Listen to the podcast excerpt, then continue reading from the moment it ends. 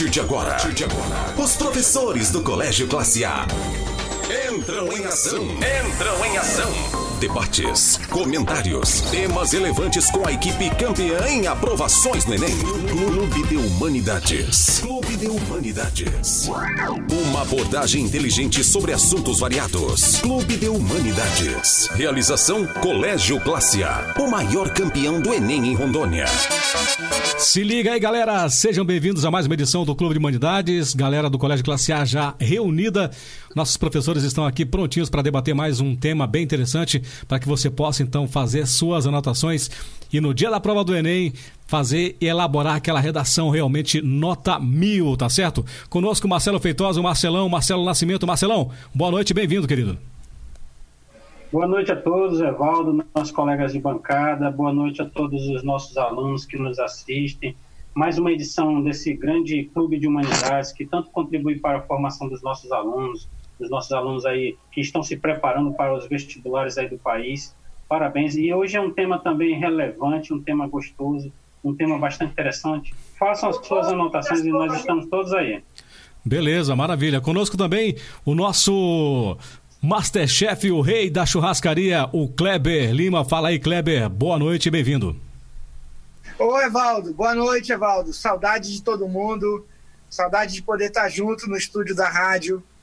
É, em época de isolamento social, a gente continua, mas o Clube de Humanidades tem dado um grande exemplo de um trabalho que pode ser muito importante para contribuir para os nossos alunos na elaboração de um texto nota mil. Então, assim, obrigado pela oportunidade, muito feliz de poder ver meus amigos aqui em mais um Clube de Humanidades nessa edição. Beleza, maravilha. Conosco também ele que está na sacada da sua casa, no 18º andar, né? É, você pode observar, inclusive, uma leve brisa batendo na, no seu jardim suspenso, o nosso grande Giovanni Marini. Giovanni, bem-vindo, cara. Tudo bem? E aí, galera, boa noite. Estou aqui na minha sacada aqui da minha cobertura, na zona mais privilegiada de Porto Velho, Zona Leste. Aê, moleque. Boa noite, galera. Sejam bem-vindos, tamo junto. Maravilha, conosco também o nosso convidado mais que especial de todas as noites de todos os clubes, que é o nosso Marcos Fonseca. Fala aí, Marcos, bem-vindo. Boa noite, Evaldo. Boa noite aos colegas de programa. Mais uma vez aqui. Lembro da, daquele primeiro convite do primeiro clube de humanidades. Poxa, cara, será que eu poderia contribuir de alguma forma com tanto fera reunido no mesmo espaço? E, e aí o tempo passa e mais uma vez dou aquele boa noite a todas as cabeças pensantes de Rondônia. Vamos debater, vamos discutir, vamos ampliar nossa visão enquanto leitor, enquanto escritor e enquanto cidadão. Bacana, maravilha. Que é isso, o Marcos veio para fortalecer esse time que só tem realmente professores de peso, né? E, e, nós queremos então começar mais uma edição do Clube de Humanidade, sem perder muito tempo, é, ainda naquele clima, né? Onde o Colégio Classe A, mais uma vez, consagrou-se aí o grande campeão do Enem no estado de Rondônia. Saiu recentemente o resultado e o Colégio Classe A, mais uma vez, ocupando a primeira colocação como escola particular. Escola onde os alunos com mais de 20 alunos, escola com mais de 20 alunos que estão prestando, portanto, o Enem. Mais uma vez, primeiro lugar absoluto. E isso, claro, a gente deve muito a, ao esforço dos nossos alunos, dos familiares e, claro, também da nossa equipe de professores, inclusive essa equipe de professores que estão conosco hoje aqui, ó, o Marcelo, né, o Kleber, o Marini né, o Marcos, o Iago, enfim, todos que fazem parte da família Classe A. Mas pessoal, vamos começar então. Eu queria deixar os meninos então à vontade para que nós possamos então começar o nosso bate-bola de hoje. Vamos lá então. Eu quero passar a bola agora para o grande Giovanni que vai dar início ao nosso debate de hoje. Fala aí, Giovanni. Boa noite, pessoal. Tema de hoje: saneamento ambiental e saneamento básico acaba estando, é, é, estando envolvido né, em saneamento ambiental a gente vai conversar sobre um problema que é crônico no Brasil. A gente tem 100 anos aí lutando contra essa questão do saneamento, né, tentando resolver o saneamento. É bom sempre já deixar claro para o aluno, quando ele for usar esses termos na redação, e já diferenciar já de início, saneamento básico é distribuição de água potável, coleta e tratamento de esgoto, coleta e tratamento de lixo e a coleta de águas pluviais, aquela da chuva, que alaga algumas ruas e traz alguns problemas. Saneamento ambiental é um termo mais amplo, tá? É um termo que trata, por exemplo, de conservação de água potável, conservação de nascentes, reutilização de água de chuva, reciclagem, reutilização de material. Então, ele traz um outro contexto.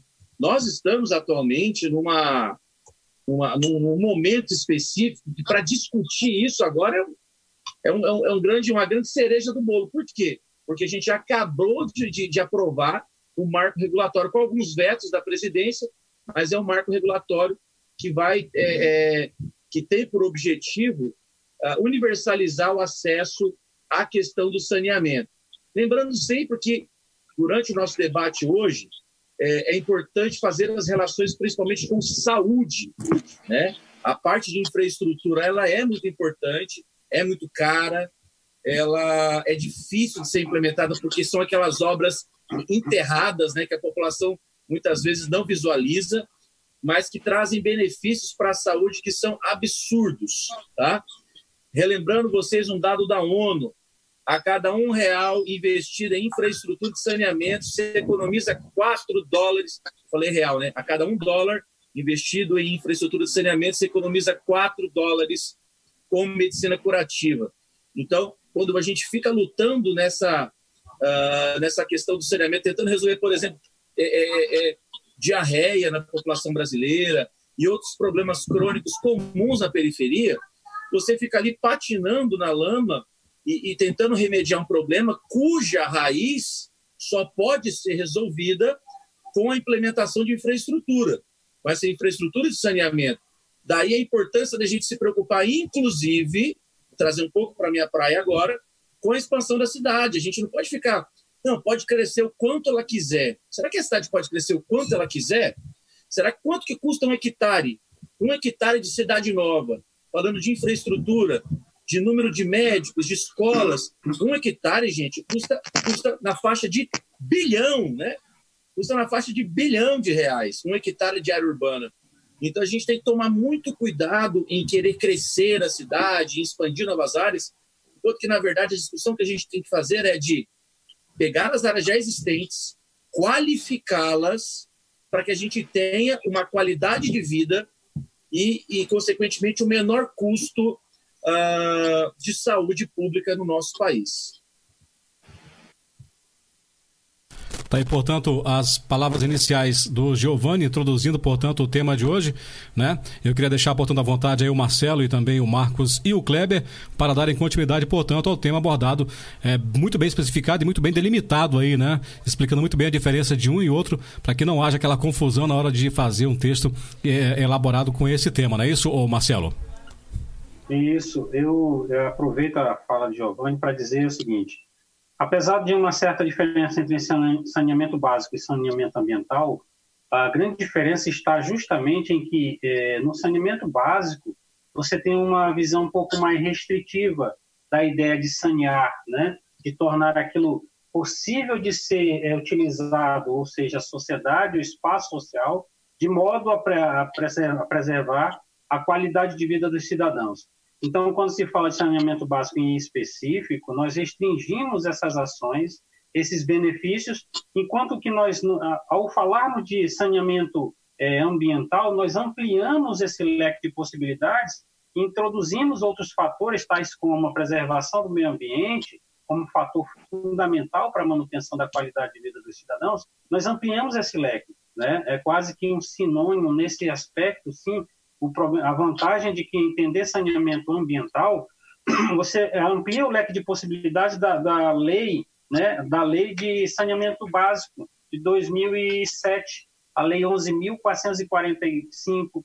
Então, quando lá se estabeleceu naquele ano as diretrizes nacionais para o saneamento básico, é, todos esses fatores, como universalização do acesso aos serviços de saneamento básico, né, a, universalização da qualidade ali, você tem a infraestrutura, esgotamento, limpeza urbana, mas também você tem outros aspectos de, de, que envolvem as questões ambientais.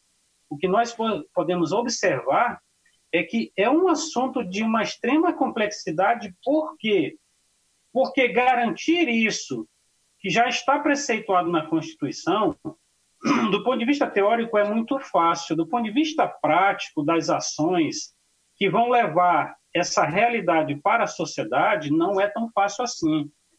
Por isso que eu disse no meu início lá do discurso que é um tema bastante complexo, bastante pertinente, que vai muito além de vestibular. É um tema que vai, vai interferir no cotidiano de cada cidadão e desses novos estudantes que serão futuros profissionais das diversas áreas. Por quê? Porque está atrelado à qualidade de vida dentro das cidades. Né? Nós temos o direito às cidades? Temos. Mas aí eu já puxo aqui para os estudantes que se houver um tema relacionado a isso, no meu entender, a grande questão que pode ser levantada é justamente essa falta de planejamento, apesar dos esforços agora do governo que está atento, por que, que aprovou agora? Né? Por que, que aprova um marco regulatório agora? Porque visa corrigir transtornos que, inclusive, foram lá pela própria questão da, do descarte de resíduos sólidos lá de 2014, que nenhum município dos 4.570 e poucos municípios brasileiros conseguiram cumprir. E o governo agora se viu aquado, dada essa situação, entender que olha a, força que está dentro de uma pandemia relacionado justamente à questão de uma cidade de, de, com qualidade no seu saneamento, na sua infraestrutura. Então, o tema ele tem uma repercussão assim na vida social de uma forma muito ampla, até porque o Giovanni já antecipou que esse tema está atrelado, associado sim à saúde pública, né? Quando você investe em infraestrutura, você vai evitar custos gastos com saúde pública, inclusive porque porque uma das coisas que se verificou é que há um alto índice de número de pessoas que ainda estão morrendo, por exemplo, com relação à questão das questões de, de hídricas, né? Gastos com tratamento de doenças que são veiculadas por questões hídricas. Então, o Brasil ainda sofre com isso. Só para vocês terem uma ideia, em 2018, o DataSUS, em 2018, ele publicou informações a respeito de 2017, na ordem de mais de 250 mil internações relacionadas à doença, que são oriundas dessa falta de um saneamento de qualidade. Então, é, eu acho que o princípio histórico está aí atrelado à questão de um mau planejamento das, da formação das cidades. Ainda que haja essa questão de migração, migratória, em que alguns lugares vão ser é, carregados de pessoas e esse, esse carregamento de pessoas, esse inchaço populacional, ele vai afetar porque muitos governos não estão preparados para dar qualidade. É como o Giovanni falou, essas ações, muitas vezes, essas ações não serão perceptíveis pelos cidadãos, porque muito do que se faz são ações que muitas vezes não chega a informação para o cidadão. Então, eu penso que o grande ponto X que o aluno pode levantar na sua redação talvez seja essa, essa questão do planejamento tardio, que hoje o Brasil está começando a ter uma, uma atenção mais cuidadosa para isso. Eu não estou aqui também generalizando e não vou dizer que todos os, os entes federativos é, não têm uma preocupação com isso, né?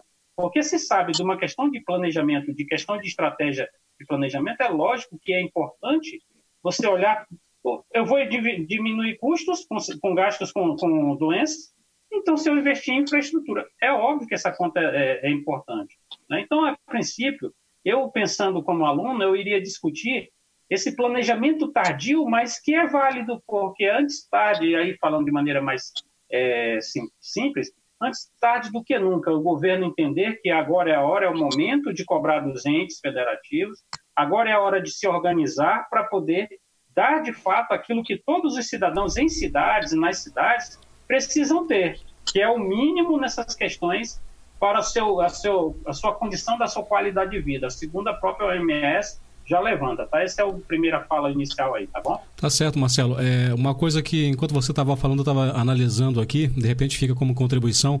A gente, uh, aqui no Brasil especificamente, a gente observa e passa por situações complicadíssimas durante todos os anos, quanto à questão de inundações, quanto à questão da própria, da própria falta de saneamento, aí o saneamento básico. Né? A gente observa que já teve vários programas, e aí eu queria citar o próprio PAC, né? que aconteceu no Brasil, em que milhões foram destinados justamente para situações e obras como essas.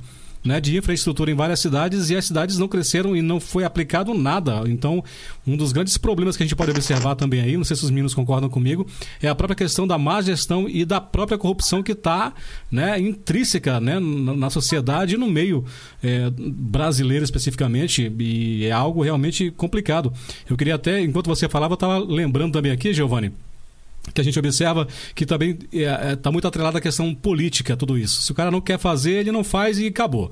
A gente está vivendo agora, nesse momento, um, um ano é, que estamos aí às portas de umas eleições, né? Não sabemos como vai ocorrer, ainda que vai acontecer. E eu queria só dar um testemunho rapidinho para a galera aí. Aqui na própria Zona Leste, onde eu moro, é, no bairro em que eu moro, tem... Tá saindo asfalto pelo, pelo ladrão agora, cara. Só que assim, é, é, estão asfaltando é. até a, a casinha na, na, porta da casa do cachorro. Só que não tem um metro sequer de drenagem nesse, nesse asfalto que está passando nas ruas aqui. E aí, como é que fica? Quando vem o período de chuva, o negócio complica ainda mais. Né? Fica algo muito né, difícil de você conviver com isso. Então, mas são situações que a gente observa no nosso próprio dia a dia. Eu não sei se de repente com essa fala a gente pode aproveitar alguma coisa, né, para que vindo um texto como esse, Marcelo, a gente pode aproveitar de certa forma para poder colocar no texto, né? você, você levantou assim, desculpa, é, apresentar minha fala, mas você levantou um ponto importante. Você lembrou de um de um momento de tamanho ali tentativa de progredir, de investir né, de buscar um, um, desenvolvimento também do ponto de vista estrutural e essa questão do PAC, né, dos programas de aceleração do crescimento. E o que que você é, atrela isso? Infelizmente, a gostos políticos, as vontades políticas que não vão levar é, é, isso com seriedade. Isso é, é fundamental. Se nós queremos ser considerados desenvolvidos, já ficou mais do que evidente, já está mais do que evidente que tratar isso com seriedade, tratar essas questões de infraestrutura com seriedade, e, e infelizmente, muitas vezes o PAC 1 e 2, eles tiveram, é, foram válvulas para escape de dinheiro, né? Muitos dinheiro, dinheiro, é, recursos na ordem de bilhões que não há uma fiscalização e continua acontecendo, infelizmente. É como é você verdade. falou. E aí, quando você diz, poxa, passa o asfalto, mas você não tem uma infraestrutura de base, para escoar, né, para escoamento de água, da vazante das águas. Então, quer dizer, você observa que parece-me que é intencional essa, essa falha na capacidade de estruturar as ações. E isso tudo tem consequências, sim, tem impactos significativos a, a, longo prazo, a médio e a longo prazo. Ou seja, isso que você levantou foi fundamental. Eu só acrescentaria que, infelizmente, apesar das boas ações, tais como o, o PAC, é, também se torna válvula de escape para é, interesses políticos escusos. Olha aí a expressão. Interesses políticos escusos que podem, se não houver a participação do cidadão fiscalizando, a, aquilo que seria o ideal se torna surreal. Entendeu o que eu quero dizer? No sentido negativo. Eu acho assim que é, é um tema bastante é, interessante, é pertinente e os meninos vão contribuir aí de maneira bastante significativa. Mas é, realmente você estava no caminho certo, Evaldo. E você puxou o quê? Você puxou o teu repertório, que é isso que a gente quer que o aluno, ao assistir o nosso programa, ao ver as nossas falas, ele busque repertório mental que ele já tem e agregue o valor com aquilo que nós podemos acrescentar. Tá certo. Eu queria então chamar a discussão agora o professor Kleber, né, do ponto de vista da história. Eu tenho certeza absoluta que tem muita contribuição para nos passar hoje, Kleber. Então a bola está com você agora, meu irmão. Ô, Evaldo, é, bem, o tema é, é, ele é múltiplo. Eu estou eu, tô com um pressentimento, talvez, talvez não seja também, né? Mas, de alguma forma, por alguma vertente, a gente está falando do tema da redação. O tema da redação do teu vestibular, o tema da redação desse ano do Enem, porque ele é um universo muito grande, um gigantesco de, de possibilidades de abordagem. É, é importante é, que o aluno lembre, por exemplo, que todas essas mudanças e todas essas transformações em relação a, a essa interação do homem, né, do homem com o meio ambiente, do homem com o meio, ele resulta fundamentalmente de, de algumas coisas que aconteceram, principalmente a partir do século XVIII, isso se intensificou a partir do século XIX, e se tornou muito real a partir do século XX, que já é o nosso universo, que é justamente a Revolução Industrial. Né? A Revolução Industrial ela, ela, ela, ela acaba alterando todas as relações, todas as relações sociais, todas as relações econômicas, políticas, culturais. Quando eu falo de cultura, eu estou falando de consumo. Então, assim, a gente é, parou o desenvolvimento, essa ideia da onda do desenvolvimento, do progresso, né, da novidade, da invenção e tal, acabou colocando num segundo plano o lugar, o lugar que a gente vive, o lugar que a gente vive. Então, assim, é, é, eu vou fazer, um, eu vou fazer uma, uma comparação muito escrota, muito esdrúxula mesmo, só para a gente ter uma ideia. É como se você, por exemplo, ganhasse bem, tivesse uma boa renda, uma renda legal, e aí você consumisse consumisse comida de, de entrega, de, de iFood, de não sei o quê, é, consumisse. E aí você fosse produzindo lixo fosse colocando esse lixo dentro da tua casa.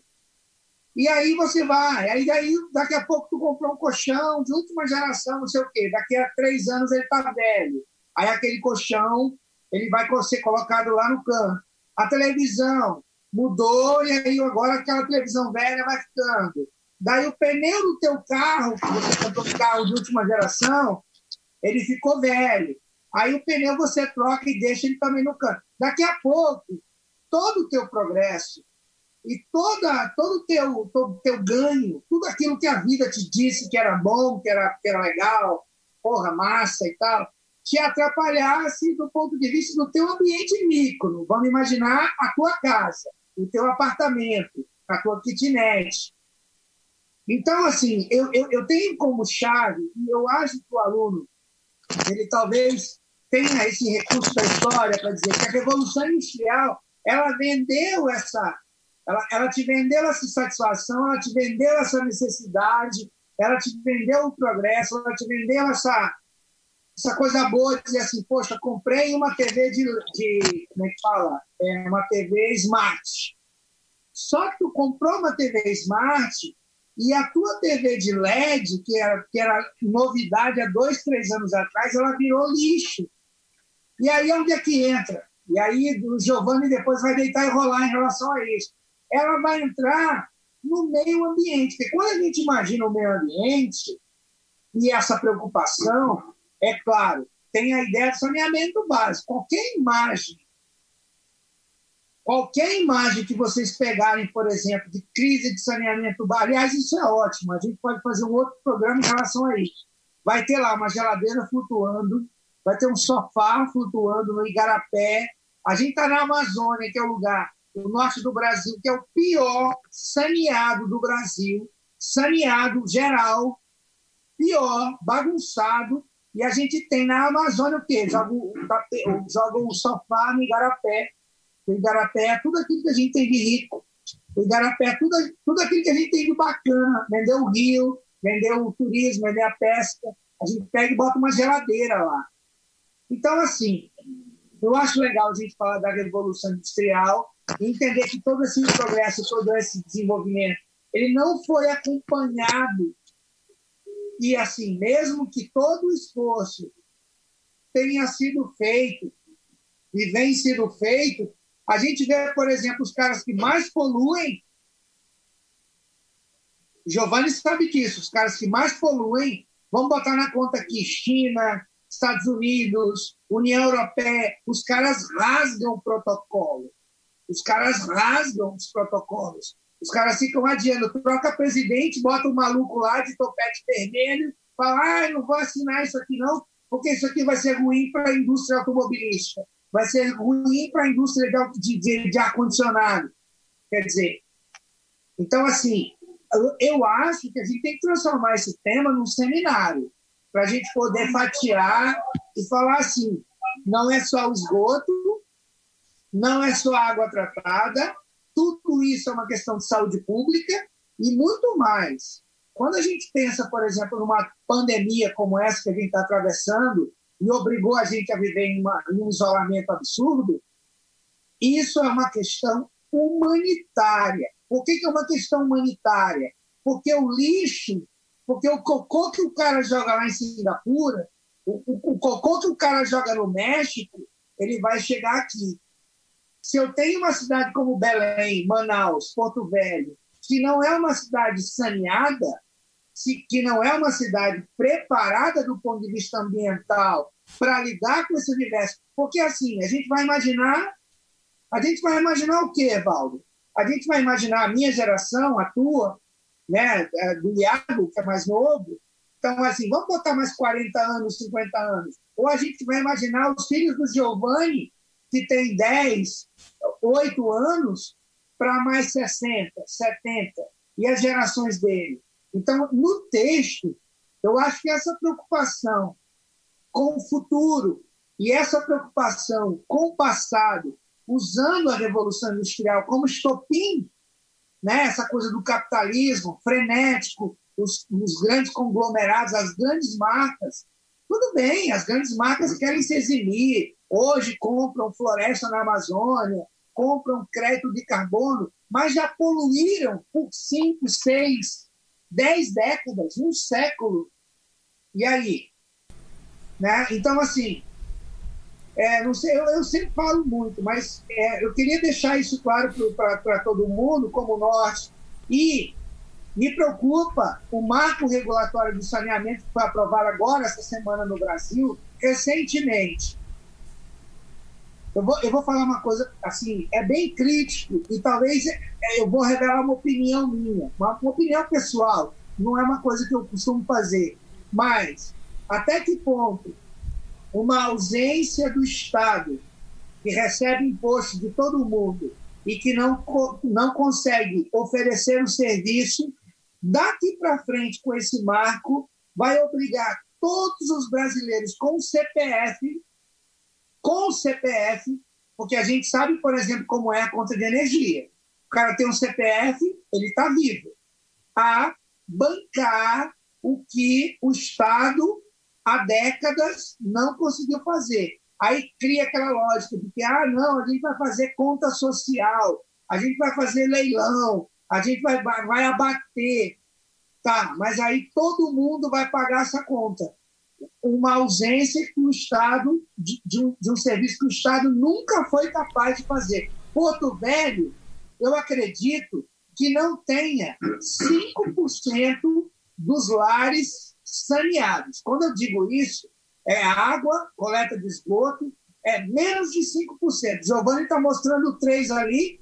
Porto Velho nasceu no começo do século passado, abastecido pelas três caixas d'água, com rede de esgoto, com coleta de água, de água de chuva, tanto que tem bueiro no centro que tem um século. Você olha lá a data do bueiro, tem um século. Né? E hoje a água não chega nos lugares mais longe de Porto Velho. O cara tem que fazer poço, é, poço de cacimba. Poço o cara amazônico. Tem que fazer né? poço de cacimba para poder ter água. É, é, Valdo, eu extrapolei aqui, mas é minha Não, contribuição que eu estou esperando o Giovanni para poder voltar aqui e falar mais também. Tranquilo, o Giovanni vai falar daqui a pouquinho, porque agora eu quero incluir também, já que falamos em marco regulatório, marco isso, marco aquilo, a gente tem o Marcos Fonseca, pô. Né? é verdade. Ele, vai, ele deve entrar então na discussão para poder tratar um pouquinho desse assunto também. Marcão, essa relação ser humano com natureza é um negócio desleal, né, cara? Bem-vindo mais uma vez. Beleza, Evaldo é, é a tal coisa, cara. É, nem tudo cabe no texto, então a gente tem que delimitar para que o aluno extraia do programa um, um planejamento que seja plausível para ele argumentar. Então, esse tema saneamento básico você pode abordar em duas vertentes. A que vocês colocaram em relação a um problema de saúde pública, eu penso que no, como, como um núcleo argumentativo, seria bem viável você colocar como política pública, né? uma política pública voltada à saúde e que tem como, como, como retorno também uma economia de gastos. Só isso, Marco, professor, só isso já dá uma linha argumentativa plausível? Sim, muito plausível. Porque você associar o saneamento básico, que historicamente é visto como enterrar dinheiro, certo? Com uma política pública que tem efeito direto na saúde, correto? No serviço de prevenção de doenças. E, com isso, num serviço de, de é, retorno financeiro, ou seja, uma contenção de gastos do Estado brasileiro, já é algo bem plausível. E aí, é claro, tem sempre aquele início do texto que você faz uma ilustração para você é, pintar o cenário temático da redação. Então, você pode pegar lá Manuel Bandeira no texto O Bicho, vi ontem o bicho, na imundície do pátio, certo? Aí você pode, no seu comentário, destacar que esse pátio era imundo, né? catando comida entre os detritos. Se você quiser uma coisa, uma, uma tocada mais pop, pode pegar que país é este da Legião Urbana, né? nas favelas, no Senado, né? Sujeira para todo lado, ninguém respeita a Constituição, mas todos acreditam no futuro. Ah. Ei, tem paralamas também, hein? Alagados, né? Tem paralamas, né? Nos barracos da cidade, é. ninguém mais tem ilusão no poder da autoridade, né?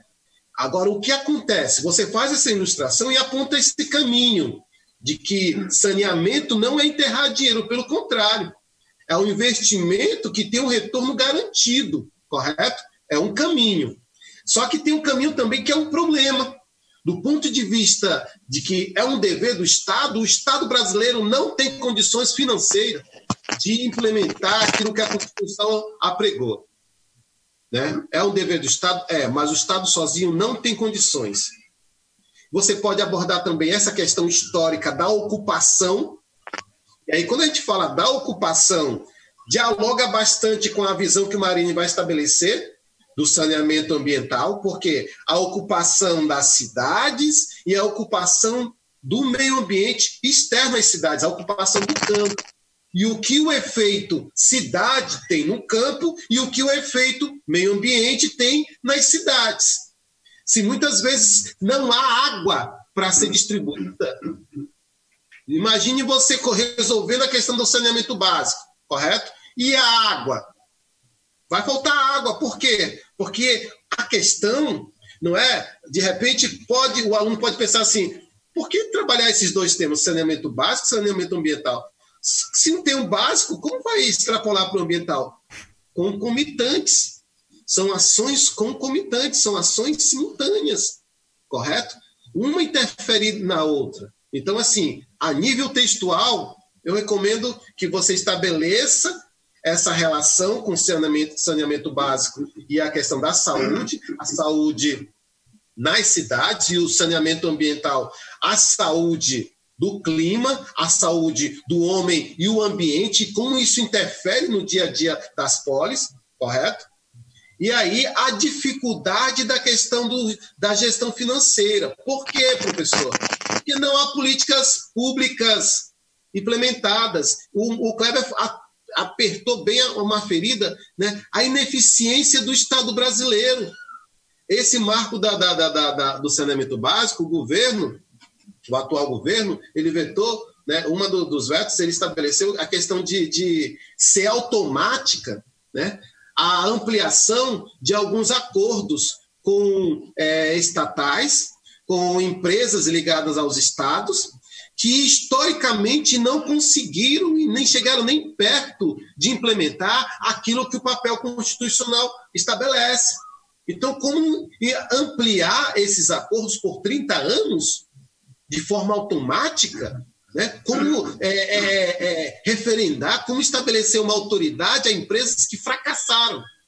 Nesse sentido, o governo foi muito, muito salutar nesse veto. Por quê? Porque é preciso primeiro haver uma discussão, licitação.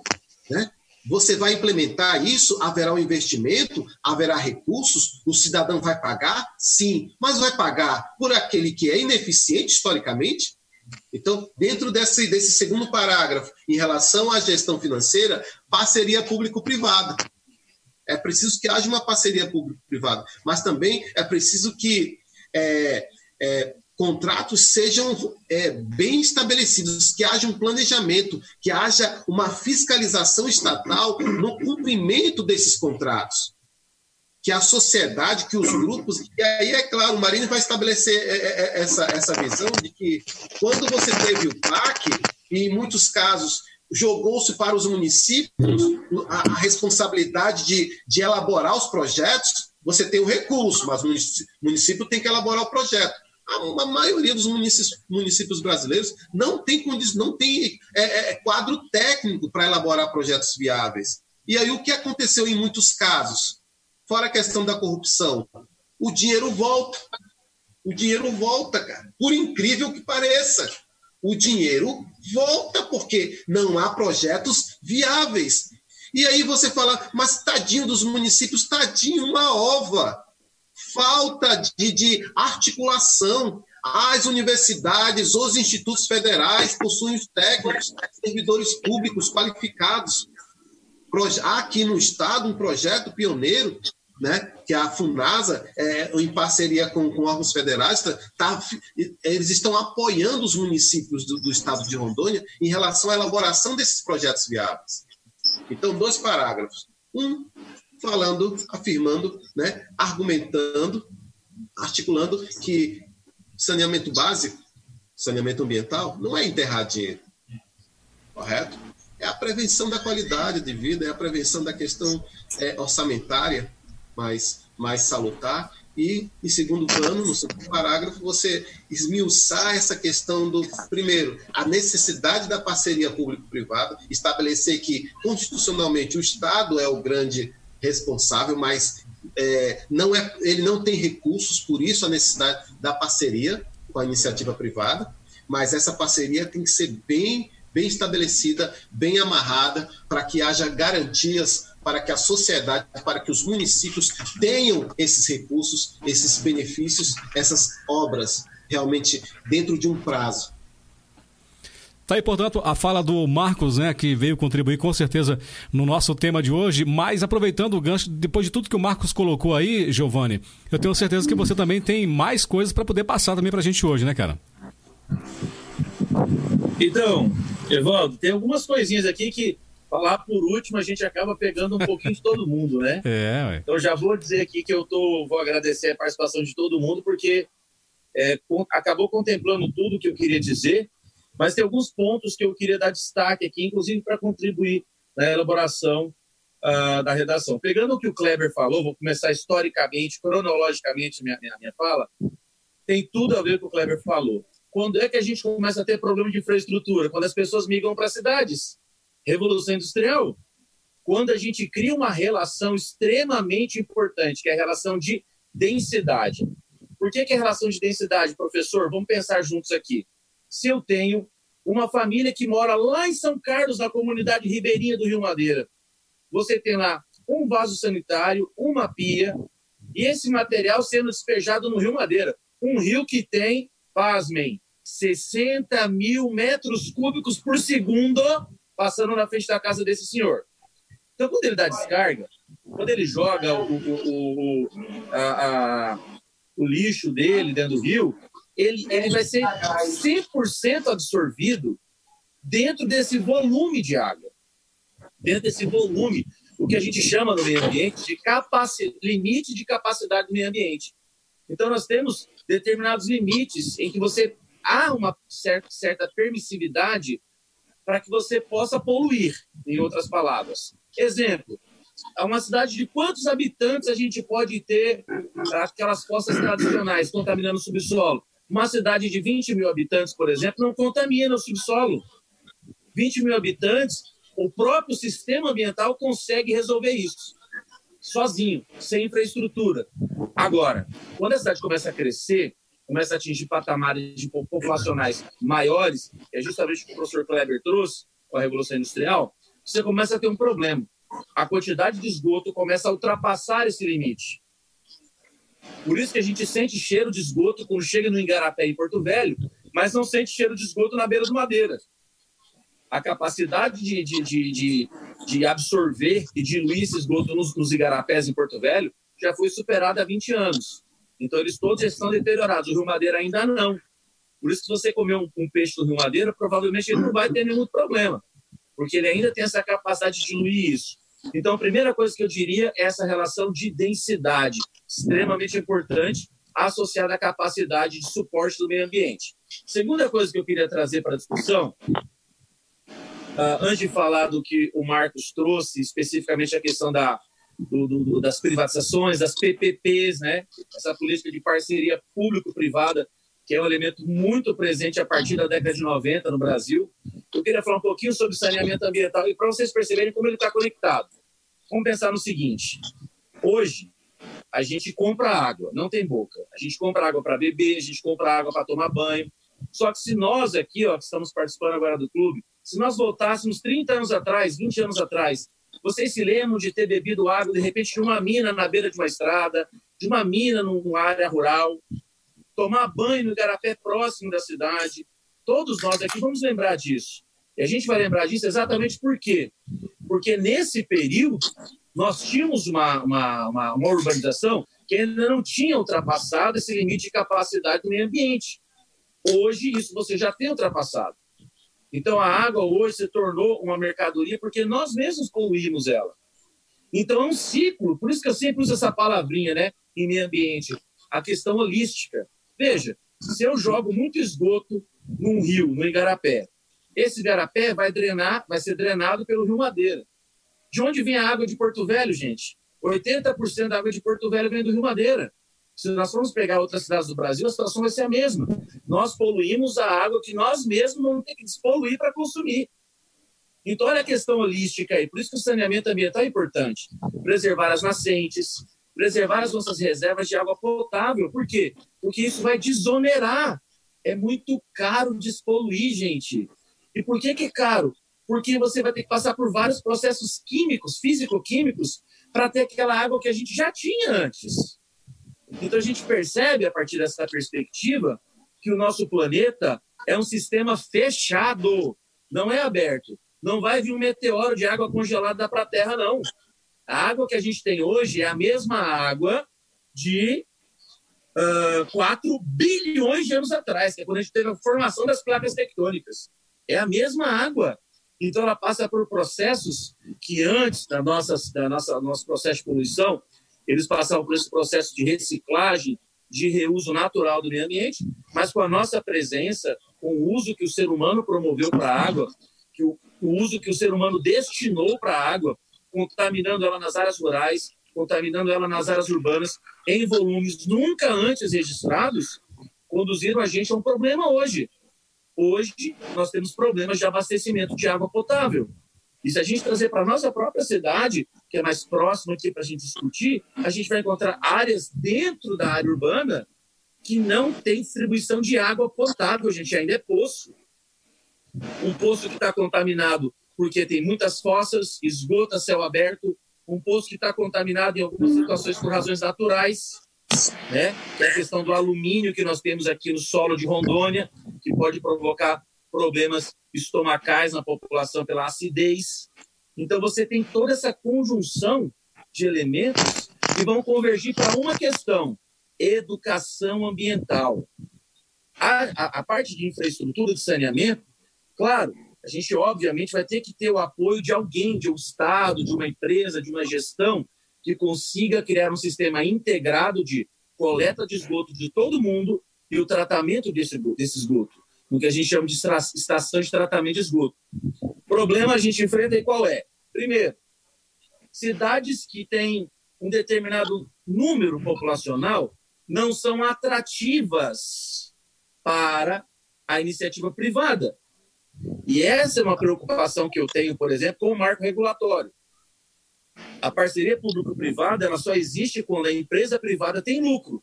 Vou usar um exemplo para vocês. Quando a gente é, é, vai atrás das incorporadoras imobiliárias, você vai encontrar diversas incorporadoras que dão preferência à construção de condomínios de médio padrão e de alto padrão. Por quê? Porque ele vai gastar 100 mil para fazer a casa, mas vai vender aquela casa a 500 mil. Vai ter um lucro muito grande. E aquela casa do pobre que a gente vê lá na periferia, aquela casa que tem dois cômodos, o famoso Pombal lá do governo do Collor, lembram dele? Uma casa de 28 metros quadrados, né? Uma casa que parece um banheiro. Quem é que vai construir isso? Porque você vai gastar é, 15 mil e vai vender a casa por 18 mil. uma margem de lucro muito pequena. Quem é que banca isso? Quem banca isso é o Estado. É uma parceria com o Estado. Então, quando a gente fala dessa parceria público-privada, eu me preocupo muito com cidades pequenas e com cidades que possuem bairros pobres. Será que essa infraestrutura, esse saneamento, vai ter capacidade financeira, fôlego, para atingir essas áreas? Como que isso vai ser feito? Né? No marco regulatório, eles dizem o seguinte, que eles vão juntar 15, 20 cidades com 2 mil, 3 mil habitantes para pegar uma empresa, para fazer uma licitação. Mas será que vai ter lucro para essa empresa? Vou passar uma informação para vocês aqui talvez vocês não saibam. Porto Velho já abriu licitação para o esgoto aqui três vezes. Sabe quantas empresas privadas se interessaram em Porto Velho? Zero. Nenhuma empresa se interessou em Porto Velho. Por que, que nenhuma se interessou? Porque aqui não existe nenhuma infraestrutura de esgoto. Zero. Nós temos 3%, que esses 3% são oriundos de condomínios fechados, cuja lei, a partir de 2010, obrigou os condomínios a ter estação de tratamento. Que até 2010, os condomínios fechados jogavam esgoto na rua, jogavam no igarapé. Não tinha preocupação. 2010 para frente, essa lei municipal começou a obrigar. Aí a gente saiu daqueles 2% que tinha lá do período que o Kleber levantou para 3%. Hoje, gente, Porto Velho é a pior capital do Brasil em saneamento básico. É a pior. E com perspectivas que, convenhamos, não são muito favoráveis. Os lixões, por exemplo, que o Marcelo levantou em 2010, nós tivemos uma lei que tratava da questão de resíduos sólidos. Até 2014 era para acabar com os lixões. O que, que aconteceu? As cidades não conseguiram cumprir porque elas não conseguiram gerir bem esse recurso. E aí eu vou puxar a fala do Evaldo sobre isso. A gestão é muito ruim do recurso público. Porto Velho, em 2010, Evaldo, foi o município que recebeu mais recursos do antigo Ministério das Cidades.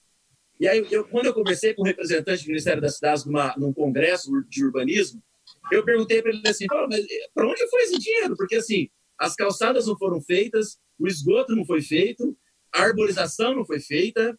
Então, há uma gestão do recurso muito ruim. E aí a gente tem que sempre tomar muito cuidado para não usar esse discurso e, e, generalizar, generalizar dizendo que nós temos que privatizar tudo. Por que, que a gente não pode fazer isso? Porque Paris, Berlim privatizaram seus, seu saneamento básico na década de 90 e todos eles voltaram atrás a partir de 2010. Todos eles. Berlim, Paris e outras cidades europeias. Por que, que eles voltaram atrás? Porque esse sistema acabou encarecendo a produção, encarecendo a distribuição desses, desse, desse, desse produto, encarecendo a, a, o serviço urbano, e aí você acabou não atendendo a população toda. Então, imagine a gente numa situação em Berlim comparada com uma situação no Brasil. Quem será que vai ser atendido, então, por essas parcerias? É um assunto preocupante, a gente tem que discutir mais, buscar soluções, mas eu acho, Evaldo, para fechar minha participação, eu acho que o problema não é a gente ter que privatizar tudo. Não é esse o caminho. A gente já sabe que não é esse o caminho, porque a gente tem várias empresas estatais que foram privatizadas a partir de serviços básicos e não deram certo, inclusive no mundo. Tá? Vou citar aqui o caso da água na Bolívia, o saneamento em Paris, o saneamento em Berlim, mas a gente tem que buscar eficiência na gestão. Hong Kong, Coreia do Sul, Japão, países super desenvolvidos, eles possuem estatais, estatais que funcionam.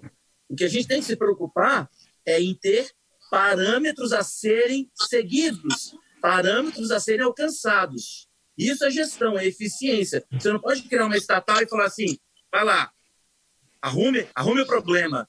Mas sim, mas qual que é o parâmetro? O parâmetro, é, ah, o parâmetro é X, opa, aí tá diferente. É, então eu acredito que a gente tem que buscar esse novo passo, que é a eficiência na gestão e não sair privatizando tudo. Com certeza, Giovanni. É muito enriquecedor, né? Muitos dados aí. O pessoal que está assistindo e está fazendo suas anotações está ganhando bastante, eu né? Estou preocupado, Evaldo. Eu estou preocupado agora como aluno. Como é que eu vou juntar tudo isso? Porque é, tem a visão do texto, tem a visão é, sociológica também, que o Marcos deu e o Marcelo deu também. Aí vem a questão ambiental, geográfica aí do, do, do Giovanni eu perdi já no terceiro minuto. Mas fique calmo, porque o nosso corretor, posso, Marcelo posso Nascimento. Dar um parâmetro aí? Exatamente. Fique tranquilo, porque agora o Marcelo Nascimento, juntamente com o Marcos na sequência, vão fazer, portanto, o fechamento de como é que você agora vai fazer a sua proposta de intervenção em um tema, diante de tudo que foi colocado hoje aqui, com bastante riqueza, né? Diga-se de passagem. Fala aí, Marcelo. Maravilhoso. É, é, Valdo, eu, eu enxergo nesse tema é, dois caminhos possíveis, duas linhas argumentativas, já que nós seguimos um padrão Enem. Primeira coisa, levantar que eh, como é que eu vou ilustrar? O Marcos aí trouxe algumas questões, trouxe algumas canções. Eu traria aqui para os alunos uma obra cinematográfica chamada A Família, é, com Robert De Niro, Tommy Lee Jones, Michelle Pfeiffer, que em 2013, ah, mesmo que se buscava uma temática bastante distante, olha um trecho que ficou muito evidente nessa obra, isso só para montar a redação. É, é, quando o personagem do Robert De Niro, Giovanni Manzoni, ele como é, medida de proteção, né, ele vai morar, ele sai de uma determinada comunidade, vai morar no interior da França. E lá, vivendo na sociedade, ele se envolveu com os problemas locais. E um dos sérios problemas que ele enfrentava enquanto cidadão era a questão da, da água. E ele vai movimentar toda a cidade para resolver a questão da água, mesmo que ele fosse um gangster, né? um ex-gangster. E o que, que chamou nesse trecho? Você pode levar esse trecho para mostrar dentro da sua redação que essa consciência cidadã, que essa consciência cidadã está atrelada à temática. Então você vai dizer que esse enfrentamento de uma falta de infraestrutura no nosso país em, questões de saneamento básico, saneamento ambiental, estão relacionadas a dois a dois fatores. Aí eu já pegaria esses, esses fatores. Primeiro fator, o fator da questão do planejamento. O que ficou é, evidente na fala do Giovanni, em vários momentos, é que há uma ausência de um planejamento. Você, no primeiro parágrafo, não vai esmiuçar esse planejamento. Onde você vai esmiuçar? No desenvolvimento. Esse, esse planejamento diz respeito à eficiência de gestão, à eficiência da gestão.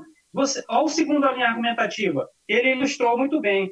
É a educação ambiental e a educação. Olha as duas linhas argumentativas: planejamento e educação ambiental. O planejamento vai afetar, vai discutir que há uma falha de gestão, porque esse Estado não é capaz de congregar, de buscar é, uma, um, um trabalho cooperativo entre os entes federados, porque, inclusive, isso é um princípio fundamental da própria lei, da própria lei de, de saneamento básico de 2007.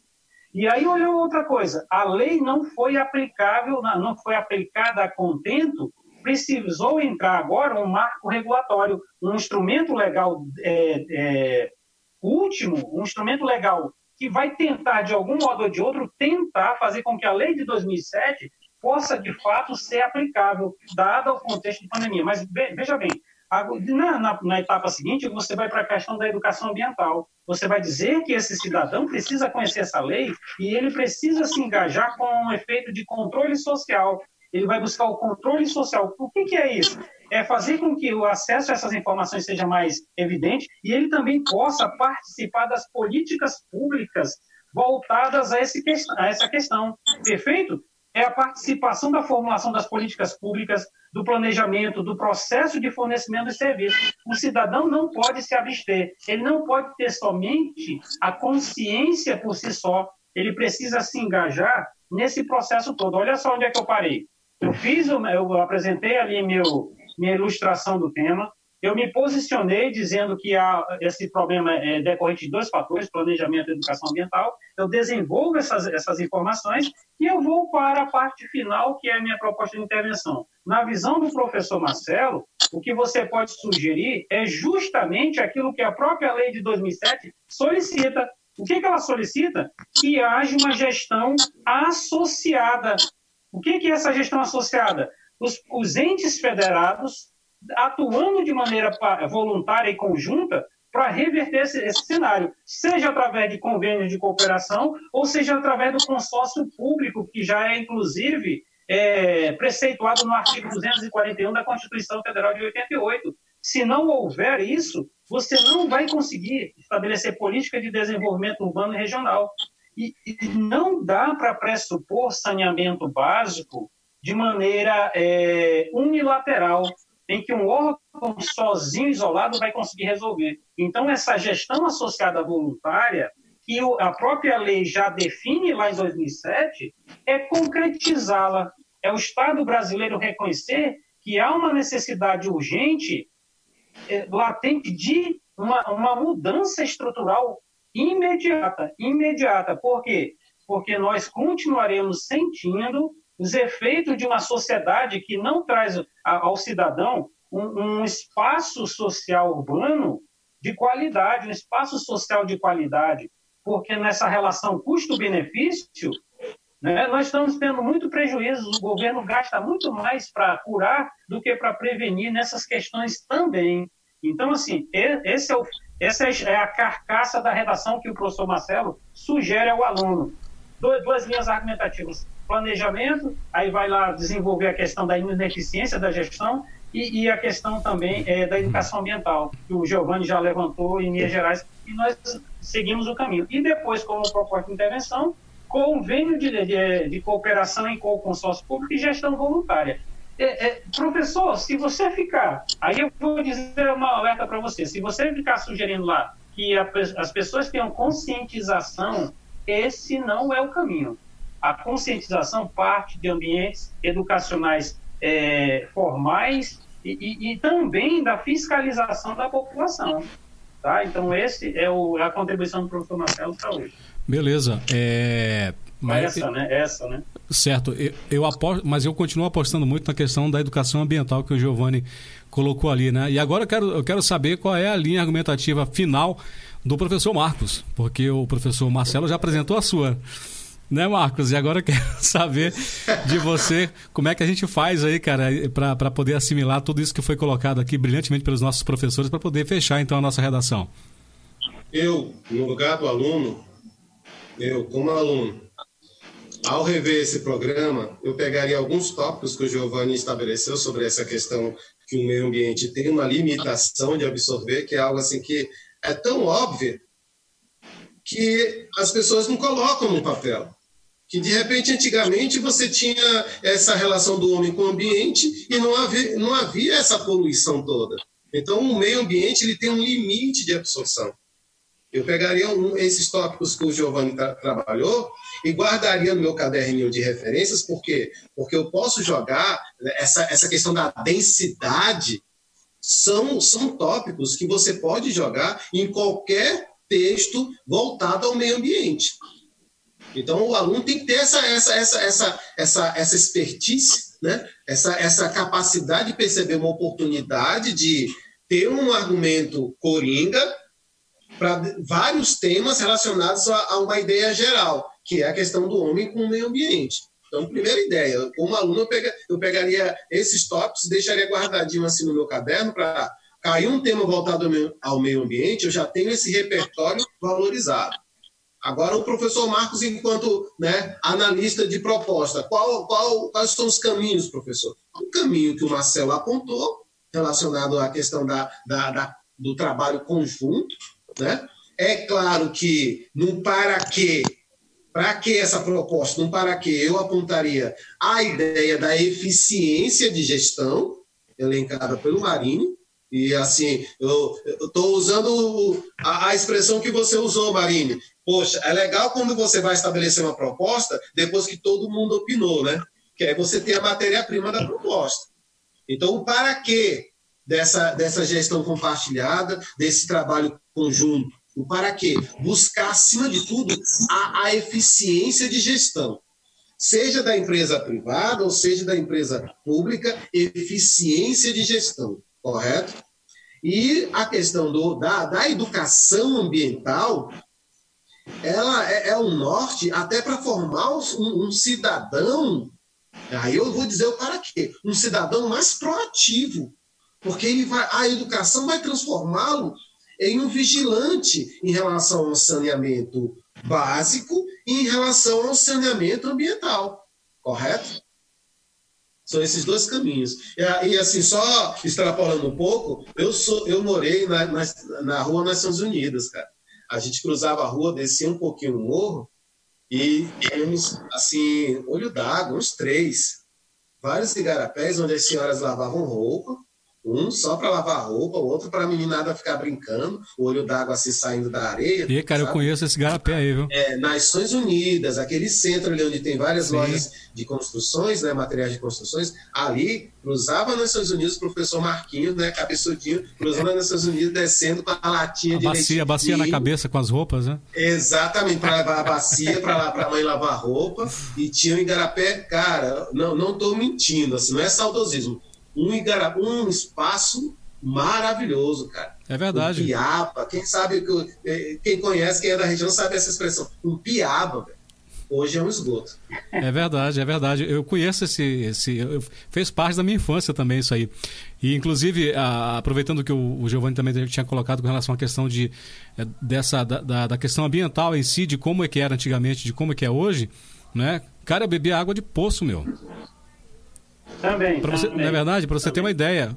O cara, Maravilhoso. O cara tomou água de poço e está morto. Né? Mas enfim, é meio complicada é, essa situação.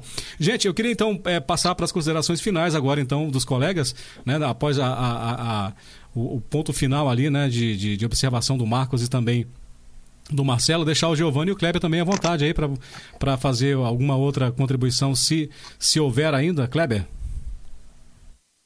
É, é, assim, apesar da. Eu estou segurando o celular aqui porque ele ficou sem, sem, meio que sem bateria e aí eu coloquei o carregador aqui para.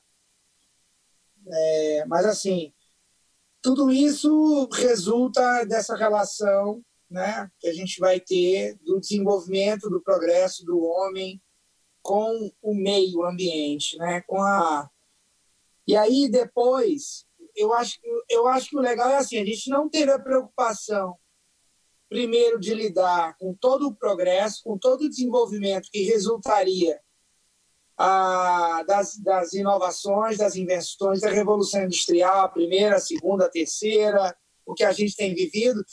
E aí depois a gente também não tem, a gente não tem sabido lidar com as consequências para o meio que a gente vive.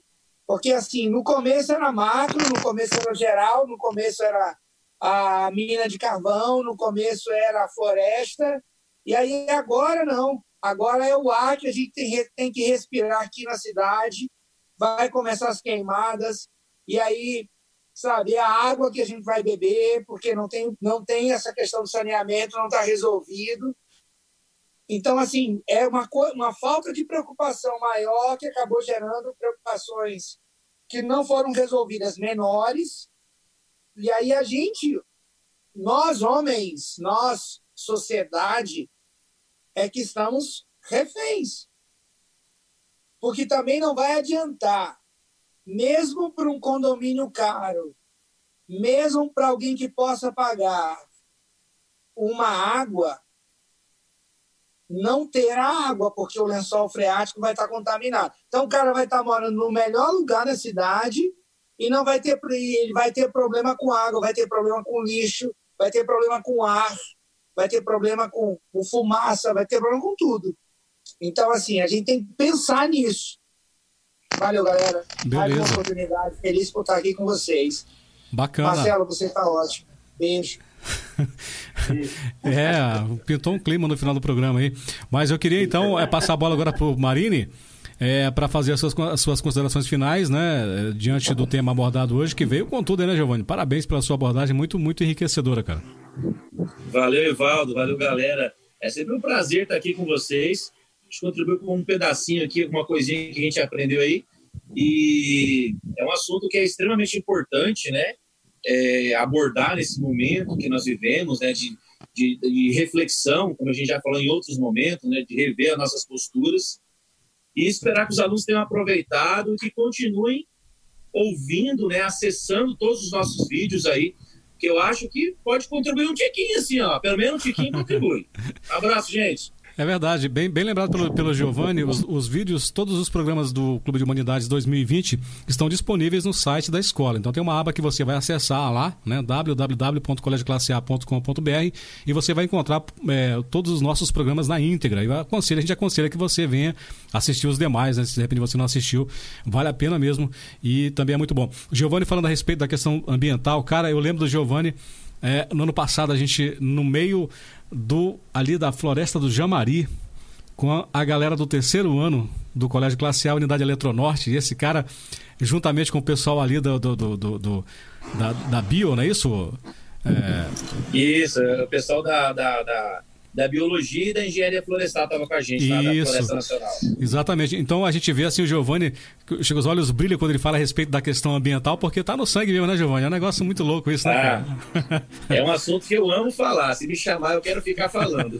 Bacana, maravilha. E também conosco, quem adora falar bastante também é o Marcelo Nascimento, que está ali né? O Marcelo Feitosa tá quietinho hoje, né? Tá, mas é, enfim. É, tudo... é tá de Barcelona. Eu agradecer, Fique à vontade, Marcelo. agradecer o momento, a oportunidade. É, esse é um, cada programa é um enriquecimento.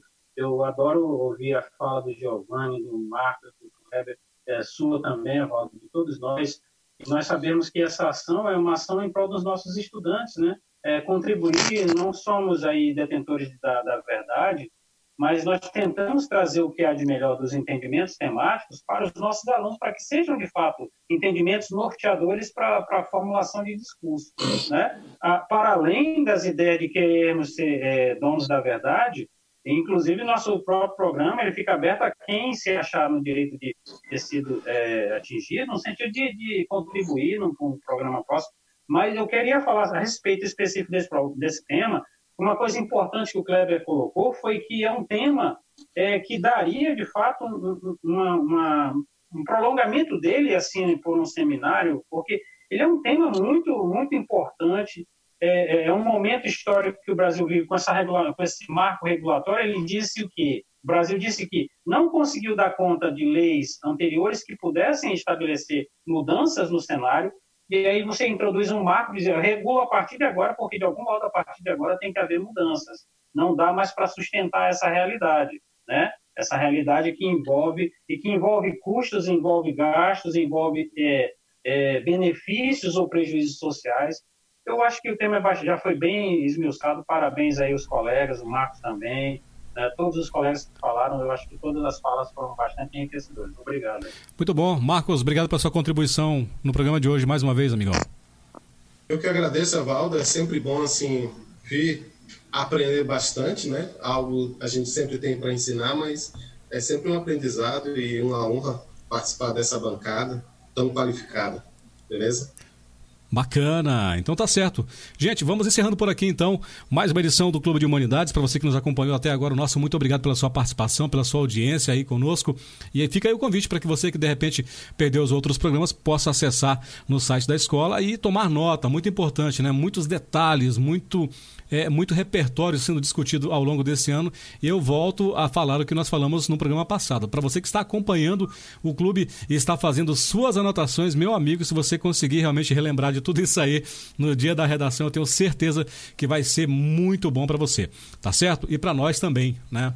Muito gratificante para a gente também. A todos, então, um forte abraço. Valeu, Marcão. Valeu, Marcelo. Kleber, Marine, a você que nos acompanhou até agora. Até a próxima.